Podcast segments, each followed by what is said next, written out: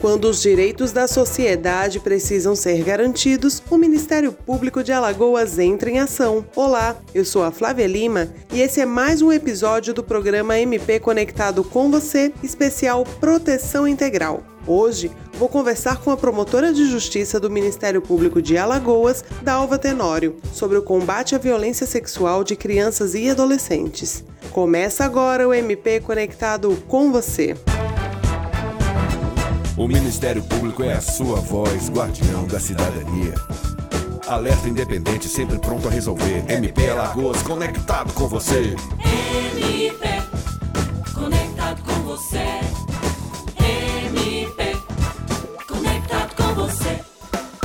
Doutora Dalva, é uma satisfação recebê-la mais uma vez no MP Conectado com você. Então, para começar a nossa entrevista, gostaria que explicasse aos ouvintes o que é violência sexual contra crianças e adolescentes. A violência, ela consiste em maus tratos, eh, em violência física, emocional, psicológica, negligência, tratamento negligente, exploração comercial, sexual, porque a violência ela não se resume só em sexual, não é? É qualquer ato que cause um dano real, potencial à saúde, à sobrevivência, à dignidade da criança e do adolescente. Embora os casos mais graves e violentos, sem dúvida, são os casos do abuso sexual e são os que mais ocorrem e que nós precisamos ficar atentos acolher a verbalização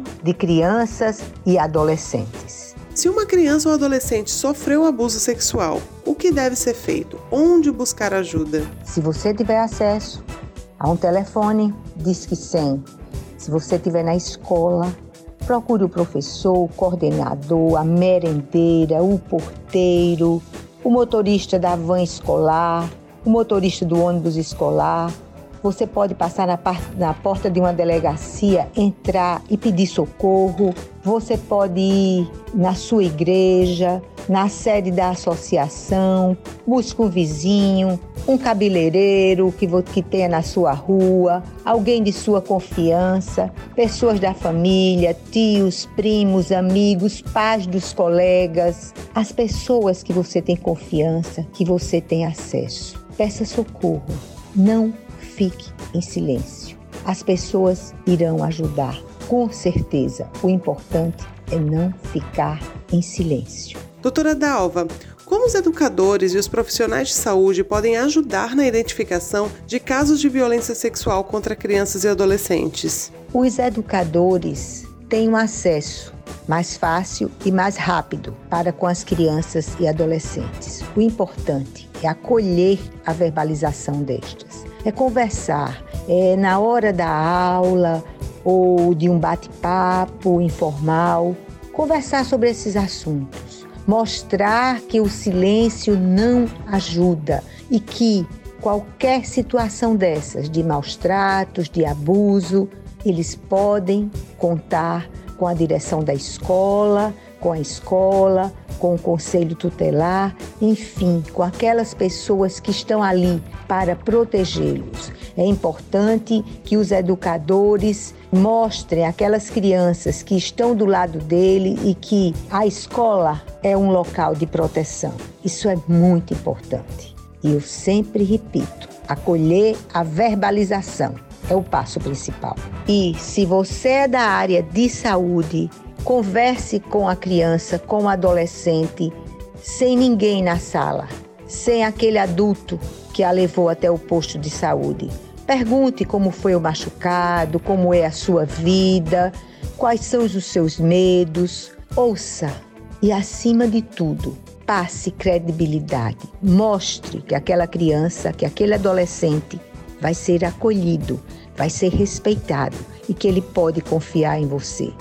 Os profissionais de saúde são importantíssimos para descobrir quando aquela criança, aquele adolescente está sendo maltratado, está sendo abusado, sofre violências, sofre maus tratos. É muito importante que a rede pública e a particular tenham um olhar especial para aquela criança.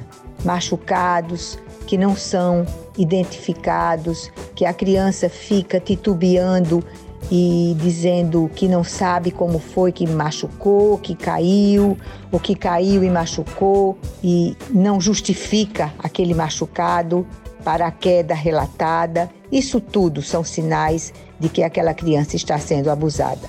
E a família? O que deve observar para descobrir que essa criança ou adolescente está sofrendo esse tipo de abuso? O maior número de abusos acontece dentro de casa, com familiares, com pessoas próximas. É por isso que é tão importante um olhar cuidadoso. A criança tem medo do abusador, não quer chegar perto, chora, ou fica em silêncio, não dorme direito, não come direito, ou mesmo começa a comer demais. Ela muda, a criança muda, fica temerosa, medrosa, acordando de noite com suores noturnos. Toda mudança deve ser investigada. E a família é muito importante nesse processo. Mais uma vez, acolher a verbalização, conversar, perguntar, demonstrar para aquela criança que você e para aquele adolescente que você está do lado dele, que ele pode confiar e que você vai tomar uma iniciativa para ajudá-lo.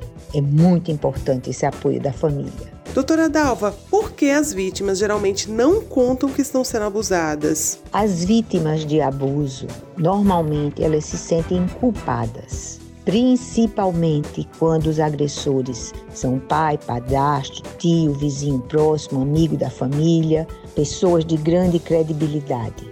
Elas também têm medo de não serem acreditadas, porque são crianças, porque são adolescentes e porque aquelas pessoas geralmente são adultas.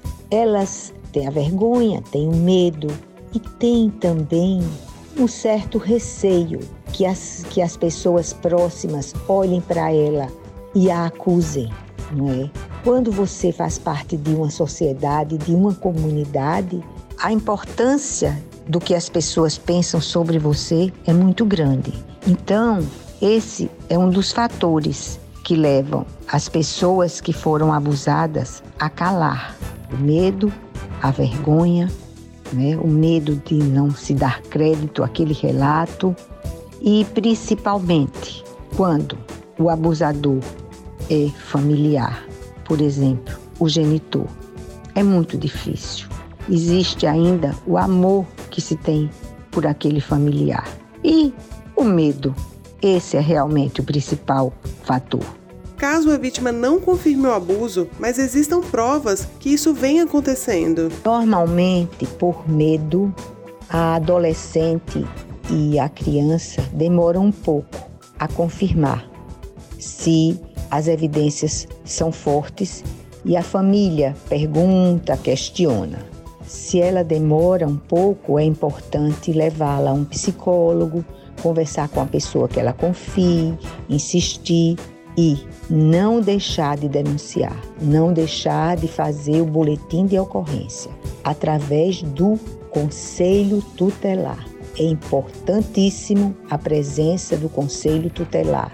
Eles irão encaminhar a delegacia, levarão para o Hospital da Mulher, onde hoje é feito o exame de conjunção carnal e tem uma ala especial para criança, para adolescente, com psicólogos, com assistentes sociais, com psiquiatras, onde essa criança terá todo o suporte e apoio que necessita.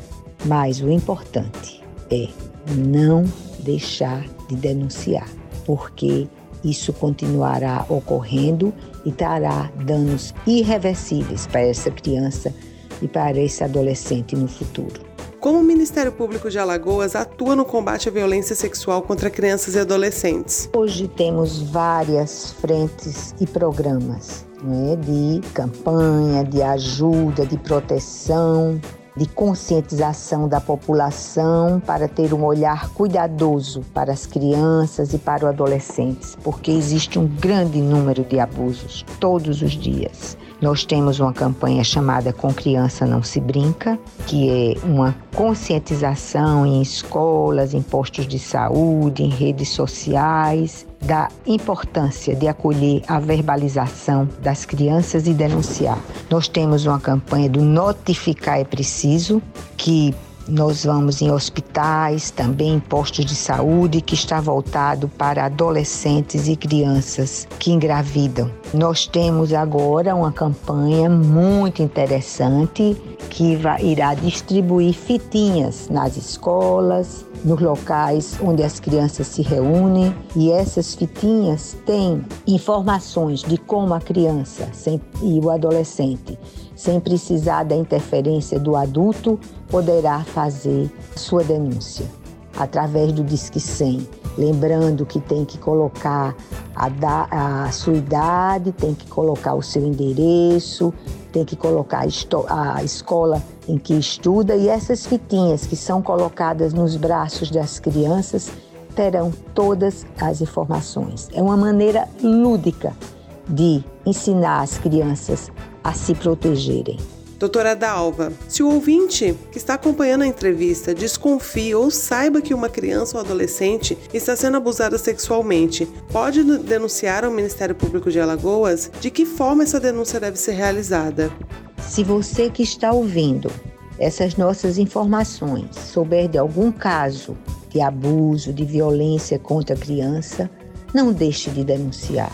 Você pode ligar para o 180 para o 190, para o Disque 100, procurar o conselho tutelar mais próximo de sua residência e poderá entrar em contato com o Ministério Público através das linhas que estão na internet. Você pode entre, entrar na internet, Ministério Público de Alagoas, e tem vários canais que, onde você pode informar que isto está acontecendo. Existem até aplicativos também que você pode baixar. Ministério Público de Alagoas. Ouvidoria é o caminho. A nossa entrevista chegou ao fim, mas para encerrar, gostaria que a senhora deixasse uma mensagem a todos que estão nos ouvindo sobre a importância de combater este tipo de crime. Vamos fazer uma corrente, uma rede de proteção os órgãos públicos, a sociedade civil organizada, as comunidades. Vamos dar as mãos e combater esse crime que destrói vidas. Vamos denunciar. Vamos ficar atentos às nossas crianças. As crianças não pertencem só às suas famílias. As crianças são o nosso futuro, elas são nossas. E é muito importante que a sociedade saiba que sem a denúncia nós não conseguiremos, não conseguiremos salvá-las. Denuncie sempre. Chegamos ao final do programa e agradecemos a sua audiência. Gostou desse podcast? Compartilhe com os amigos, familiares, os colegas e ajude a combater a violência sexual de crianças e adolescentes, pois através da informação é possível mudar muitas realidades. Tem alguma dúvida sobre o assunto? Ela pode ser respondida aqui. É só você enviar um e-mail para mpconectado@mpal.mp.br. Siga o Ministério Público nas redes sociais e fique por dentro de todo o trabalho desenvolvido desenvolvido pela instituição. E lembre-se, semana que vem temos mais uma edição do nosso programa. MP Conectado com você. Esse foi o programa MP Conectado com você, o seu canal direto com o Ministério Público de Alagoas. Até a próxima semana. O Ministério Público é a sua voz, guardião da cidadania. Alerta independente, sempre pronto a resolver. MP Alagoas, conectado com você. MP você.